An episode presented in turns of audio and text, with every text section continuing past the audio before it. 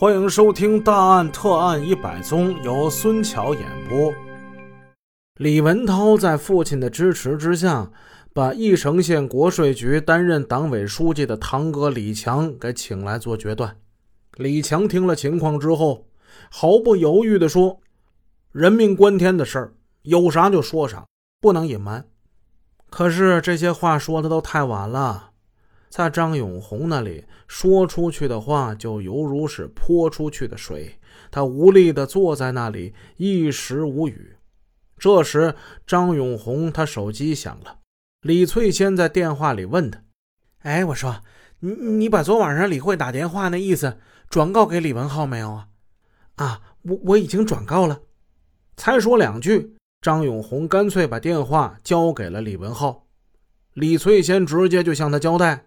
李慧在刑警队已经说了，前几天马朝辉给宋元红发“我想你的小身体”这个事儿了。李文浩就问：“那那到公安局问起当晚吃饭的事儿，我可咋说呀？”就按照你嫂子的说吧，你们三个说成一致的就行。当天警察再次传唤张永红，让他写情况。张永红此时极度纠结。一来呢，有李翠仙交代在先；二来，他也不知道该如何推翻自己先前说过的假话。结果，他就按照李慧之前的交代，又跟警察撒了一次谎。张永红二次撒谎回到婆婆家，李文浩更加愤怒地质问他：“你为什么不说实话呀？你啊！”张永红很委屈地回答。你们两个从我家出来，十点三十到十一点二十，谁给你们证明啊？终于，警方传唤了李文浩，谎言很快就被揭穿了。李慧、李翠仙、张永红他们三人向警方提供虚假证言的这个事实，很快就浮出了水面。做假证啊，这事儿可不是小事儿。他们三个人向警方解释撒谎的理由，归纳起来就是两点：一呢是怕李慧跟李文浩的婚外情传出去，不好意思，想替他们向外界隐瞒这段隐私；二呢就是害怕李纯泰知道女儿的不端行为而生气。其实抱有这种心态的不仅仅只是他们三个。还包括这一天见过李慧、李文浩二人的马小玲夫妇，还有李慧的领导赵永明。案发次日，警方向孟凡军、马小玲夫妇询问跟李慧的接触情况，他们夫妇俩不约而同的都略去了案发当天下午在家里见过李文浩的这个事实，而赵永明则承认他在财政所见过李文浩。但他不承认他认识李文浩，他的口供是这么说的：，呃，到了下午大概七点十分左右吧，我到财政所转了一圈，我就见那个李慧在加班整理账目，呃，当当当时这所里还有一个男的，而李文浩则在口供中是这么说的：，赵永明在那儿与我说话了十几分钟，然后也走了。您看，这个说的就完全不一样。这件事情说明口供在刑侦上是一个离不开的证据，但它又是一个极不靠谱的东西。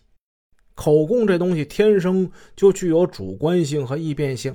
先不说李文浩的口供是否事实，李慧和李文浩的婚外情那时已经半公开化了，而且他为了跟马朝辉离婚，曾经试图到单位开介绍信。况且。李文浩还是县报社的记者，义城县就是巴掌大点儿一个地方。赵永明不知道李文浩的可能性是极小的，更何况李文浩还说他们说了十几分钟的话。可是面对警方的询问，赵永明还是选择了回避，他只说见着一男的。警方因此也就没再向他多问什么。在义城，我当面问孟凡军。十月二号，你在案发当天下午见过李文浩，可是警察事后向你询问情况时，你怎么就隐瞒了这一点呢？孟凡军抬头诧异的看着我，他干脆的回答说：“警方没问李文浩的事儿啊，他走之后，我回头再看二零零三年十月三日上午十点的笔录，刑警当时是这样向他提问的：“请谈一下二零零三年十月二号你的活动情况。”那天，孟凡军在警察的询问笔录中说了，中午和李慧在百辰大酒店吃饭，是在六号包房，三个人点了五个菜：土豆丝、红烧带鱼。烧四宝以及两个叫不上名的素菜，还有两瓶露露，一瓶啤酒，三碗炸酱面，一共花了八十一块。